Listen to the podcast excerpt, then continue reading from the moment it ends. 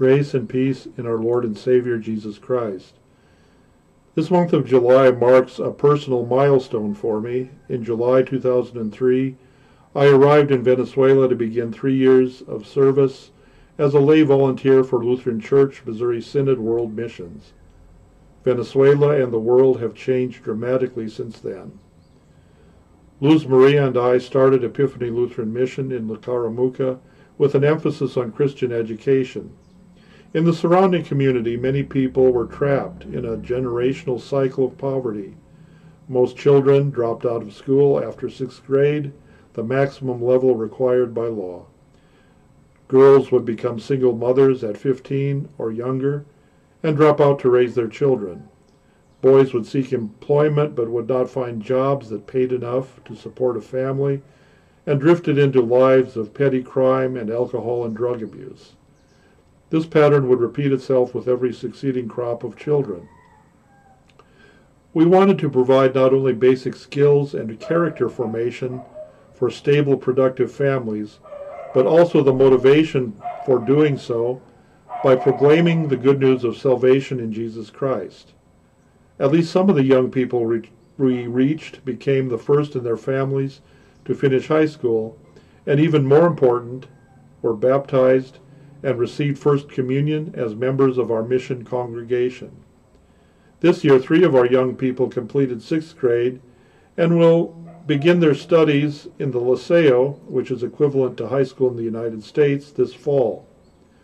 Lorena Rujano and Yulmelvi Sala received First Communion, and Eduardo Garrido was baptized in our mission. But we face a new challenge human trafficking as a global growth industry with tentacles that reach into our small town in southwestern Venezuela. According to the United Nations Office on Drugs and Crime, human trafficking is the recruitment, transportation, transfer, harboring, or receipt of people through force, fraud, or coercion with the aim of exploiting them for profit. This is not a new problem. St. Paul writes this in 1 Timothy 1 9 through 10 regarding the first use of the divine law. Knowing this, that the law is not made for a righteous man, but for the lawless and disobedient, for the ungodly and for sinners, for unholy and profane for murderers of fathers and murderers of mothers, for manslayers, for whoremongers, for them that defile themselves with mankind, for men stealers, for liars, for perjured persons, and if there be any other thing that is contrary to sound doctrine. So reads the King James Version. In the New King James Version and other more recent English translations, men stealers, or andropodistes in Greek, is translated as kidnappers. The New International Version and several other contemporary translations render it as slave traders and others as slavers or enslavers. The word implies the capture and sale of humans through force, fraud, or coercion, as in the United Nations statement. Whether you call it slave trading or human trafficking, it is officially illegal in nearly every nation, but worldwide it has never been more profitable, especially in a world where so many have been forced from their homes or are tempted by promises of escape from poverty and oppression. Particularly heinous is trafficking in children for sexual exploitation. This July also marks the surprising success of Sound of Freedom, a movie that deals with this frightening reality. The film dramatizes the rescue of 55 children from a sex trafficking operation in Colombia in 2014. This was the first and so far the largest takedown by Operation Underground Railroad, a non-profit organization founded by Tim Ballard, a former U.S. Department of Homeland Security agent assigned to investigate child trafficking along the southern border of the United States. Operation Underground Railroad continues to work with law enforcement agencies worldwide to stop child sex trafficking. Ballard is portrayed in the movie by Jim Caviezel, who starred as Jesus in The Passion of the Christ, a film that achieved similar success in 2004 despite also being distributed outside normal entertainment industry channels. Sound of Freedom was co-written and directed by Alejandro Monteverde and produced by Eduardo Verástegui. Both of these men are natives of Mexico, and the movie's debut in Latin American theaters is highly anticipated. Although I have yet to see the film based on what I have heard and read, the movie's success is providential if it calls public attention to this problem and sparks moral outrage over it.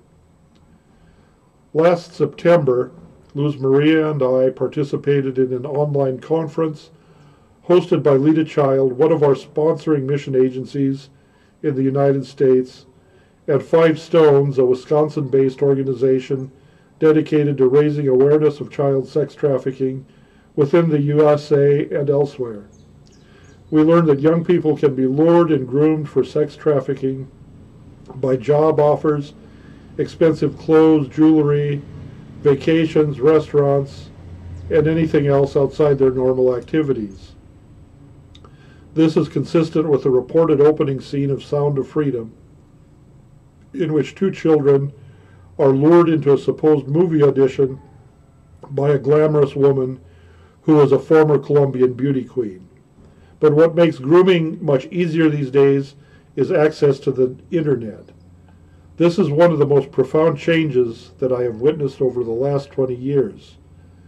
When I arrived in Venezuela, most people had access to the internet only through cyber cafes. These businesses featured rows of desktop terminals.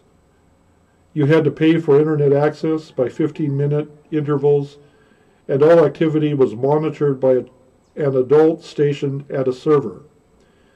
The cyber cafes have nearly disappeared. Apple iPhones, Blackberry, and Samsung Galaxy smartphones all appeared in Venezuela two to three years after becoming the latest fad in the United States. Now, somehow, there are cheap smartphones made in China everywhere. Most children have them. Often, this is rationalized by parents who say they want the children to be able to call home in the event of an emergency.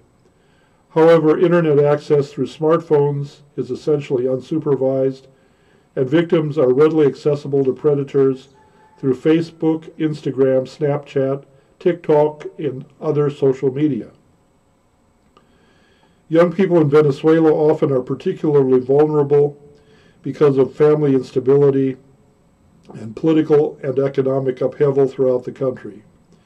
In addition, traffickers may blackmail victims with images obtained through sexting, that is, sharing of sexually provocative photographs or video via cell phone, almost a rite of passage among young people now.